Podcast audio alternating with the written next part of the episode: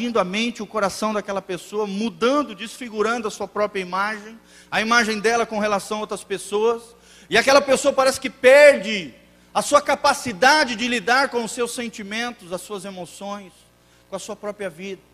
Ela começa a deixar suas responsabilidades, as suas tarefas, as suas disciplinas espirituais, como a leitura da Bíblia, a oração, e começa a cair num estado de destruição deplorável que Satanás lança ela a esse estado. Ela, Satanás lança a pessoa nesse estado terrível. É uma situação difícil de lidar. Todos nós podemos chegar a esse nível. Se as duas primeiras picadas penetraram no nosso coração e nós sabe, permitirmos que ele avance terreno na nossa mente, no nosso coração, ele vai, ele pode nos levar até a depressão. E a Bíblia diz: aquele que está de pé, cuidado para que não caia. Qualquer pessoa pode ser o grande super-homem de Deus, ou recém-convertido, ou não crente, qualquer pessoa está vulnerável à depressão. É interessante que isso às vezes dá até mais em rico. Pessoas que têm mais posse, têm tudo para ser feliz, bens materiais, não tem dificuldade financeira, mas caem em depressão. Cuidado, querido. Na verdade, a depressão nada mais é, segundo tudo aquilo que eu tenho visto, do que uma grandes mentiras de Satanás na mente do homem. Deplorando a tua imagem, a tua autoimagem e a tua visão com relação ao mundo e às outras pessoas. Entenda que isso será um problema crescente nos últimos dias. Precisamos vencer a depressão ou, seremos, ou seremos levados à próxima picada de Satanás. Abra comigo em Gênesis 4. Gênesis 4. Lá no começo, nós temos o remédio para a depressão. Gênesis 4. É Deus falando com Caim. Gênesis 4, 6 e 7.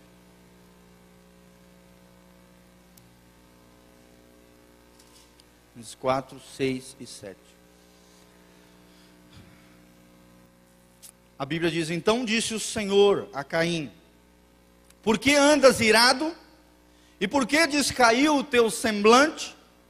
Se procederes bem, não é certo que serás aceito? Se todavia procederes mal, eis que o pecado jaz à porta, e o seu desejo será contra ti, mas a ti cumpre dominá-lo. Amém? Nós podemos dominar os primeiros dois níveis na sua vida quando Satanás vier com desencorajamento, quando Satanás vier com confusão de espírito, você pode dizer não a ele. Cheio da palavra de Deus, rejeitar esses grandes, enganos de Satanás, para que você não chegue a esse nível profundo e terrível da depressão. Você pode dominar os seus sentimentos, você pode dominar as suas emoções, você pode administrar os seus pensamentos. Os psicólogos mesmo dizem que os pensamentos nós não temos como controlar o fluir dos pensamentos dentro da nossa mente, mas nós podemos aprender a administrá-los. Isso vem de Deus, isso vem do diabo. Isso é para minha destruição, isso é para a minha edificação. Isso é bênção na minha vida, isso é desgraça, eu não aceito em nome de Jesus. Amém? Vira para a pessoa que está do seu lado e fala: meu irmão, aprenda a dominar os seus sentimentos. Aprenda a dominar os teus pensamentos. Na verdade, Caim foi cheio de pensamentos de ódio, de ira, e esses pensamentos levaram a total ruína e destruição dele. Deus observou isso e disse: cabe a ti dominá-lo, cabe a ti segurar esses sentimentos não faça isso que você está desejando fazer. Em outras palavras, domínio próprio. Falta o Espírito Santo, falta domínio próprio. Amém? Entenda que isso vai ser um problema constante nos últimos dias. Por isso, nós não podemos negligenciar as nossas disciplinas espirituais. Pastor, o que são as nossas disciplinas espirituais? leitura da palavra, oração, adoração, tempo com Deus.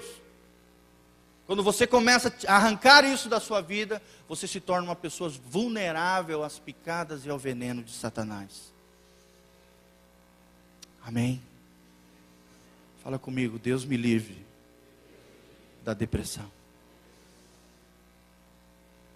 O quarto nível, a quarto veneno, o quarto a quarta picada de Satanás é a perda da visão. Fala comigo, perda da visão. E nós vemos vários personagens na Bíblia que perderam a visão de Deus. Eram homens de Deus. Tinham dons e talentos especiais. Mas Satanás sorrateiramente os seduziu e os enganou. E os fez perder a visão. Querido, não perca a visão de Deus para a sua vida. Amém? Não perca a visão de Deus do seu coração. Por exemplo, Saul Saul era para ser um grande rei de Israel, um rei ungido, mas a partir de um momento ele se deixou levar por seus sentimentos para agradar a, o povo, desobedeceu uma lei de Deus, poupando o rei dos amalequitas, Agag, e ali foi o fim do seu reinado e a sua ruína. E passou de um rei ungido, cheio do Espírito Santo que profetizava, para no final da sua vida morrer logo após consultar uma necromante, ou seja, consultar mortos, demônios, e ser morto por também um amalequita que ele havia poupado lá atrás, em, em desobediência a Deus. Perdeu a sua visão, perdeu a visão de Deus. E é nesse, nesse nível, é nesse estágio que nós começamos a duvidar que Deus nos chamou. Se Satanás começa a lançar isso no teu coração, querido, cuidado. Esse é o alvo das suas picadas e ferrões anteriores. A única maneira em que podemos navegar sobre essa tempestade, quando Satanás parece que, que coloca nuvens nebulosas ali, influências espirituais para tentar arrancar a nossa visão, nosso alvo, nosso propósito, querido, não se desvie do, do teu trajeto. Fala comigo, eu não posso me desviar do trajeto. Você precisa continuar, prosseguir para o alvo. Amém?